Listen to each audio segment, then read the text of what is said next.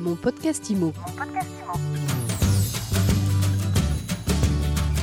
Bienvenue dans ce nouvel épisode de mon podcast IMO. Chaque jour, un focus sur l'actualité de l'immobilier avec euh, un invité. Et aujourd'hui, nous sommes avec euh, Angèle Lédier. Bonjour Angèle. Bonjour Fred Hafner. Vous euh, travaillez chez Thermor. Vous êtes chef de produit climatisation chez Thermor, un fabricant de chauffage depuis fort longtemps, un fabricant français bien connu de chauffage, donc de radiateurs, de chauffe-eau aussi. Et alors, on l'a dit, vous êtes chef de produit climatisation. C'est ça qui nous intéresse aujourd'hui. On va en parler de climatisation. C'est euh, l'été, un été un petit peu particulier cette année en France en termes de, chaleur, on va dire, mais on a quand même des jours euh, avec beaucoup de chaleur.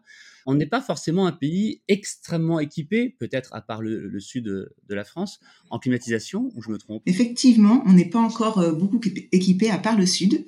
le marché de la climatisation en France est en très forte croissance c'est une croissance à deux chiffres depuis plusieurs années. Cette année, par exemple, on pense que euh, le marché va faire plus 15% et on va vendre à peu près un million de climatisations euh, cette année. Oui, un chiffre assez impressionnant.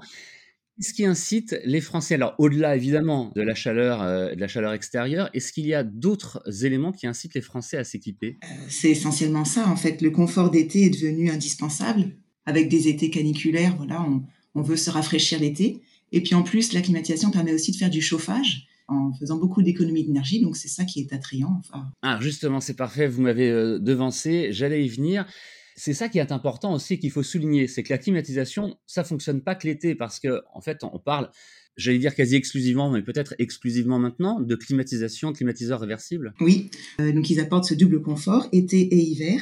Et il faut savoir qu'on a, il y a une étude qui a été publiée par l'AFPAC en 2019 qui montrait qu'en fait, euh, on utilisait euh, un climatiseur euh, pour un tiers du temps en mode froid et deux tiers du temps en mode chaud. En mode chaud, quelle est la différence entre un climatiseur et un radiateur classique, j'allais dire? La, climatisation, en fait, c'est une pompe à chaleur, une pompe à chaleur RR. Donc, elle va avoir un excellent rendement. Pour 1 kWh consommé, elle va en rester 3 en moyenne la climatisation en mode chaud est beaucoup plus économique qu'un euh, chauffage électrique. Angèle l'a dit, on le disait, Thermor euh, s'occupe et fait de la climatisation depuis euh, quelques années. J'allais dire seulement, en tout cas, par rapport à, l'histoire du groupe, mais c'est votre métier, vous connaissez bien ça. Encore une fois, je rappelle, vous êtes chef de produit climatisation.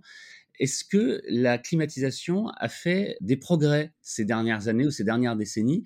Est-ce que les climatiseurs que vous vendez, par exemple, sont identiques en termes de qualité, d'esthétisme, etc., à ceux qu'on pouvait trouver il y a une vingtaine ou une trentaine d'années J'imagine que la réponse est non. Et à ce moment-là, qu'est-ce qui a changé Qu'est-ce qui a évolué? Il y a beaucoup d'innovations. Donc déjà au départ, c'était uniquement du, uniquement du froid. Maintenant, on fait du froid et du chaud.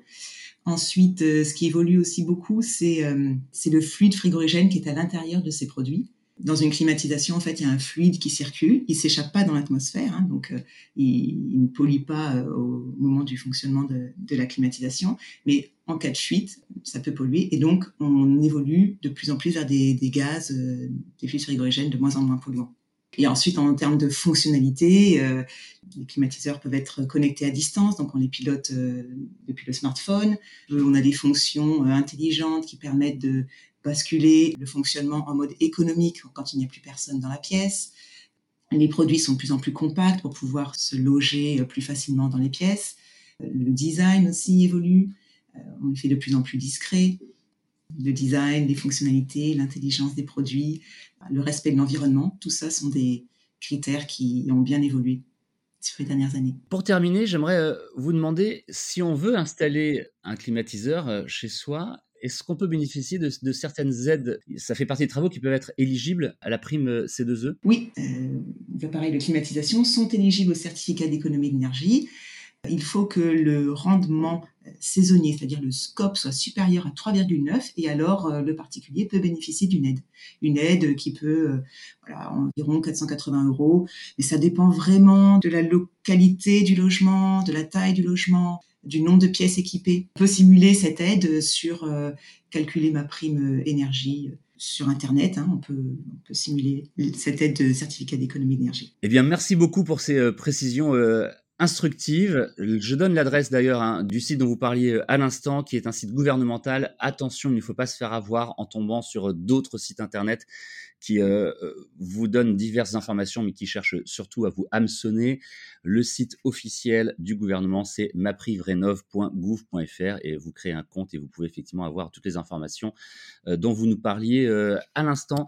Merci encore, Angèle Lédier. Merci à vous. Je rappelle que vous êtes porte-parole de Thermor, que vous êtes chef de produit climatisation chez Thermor. Merci d'avoir répondu aux questions de mon podcast IMO.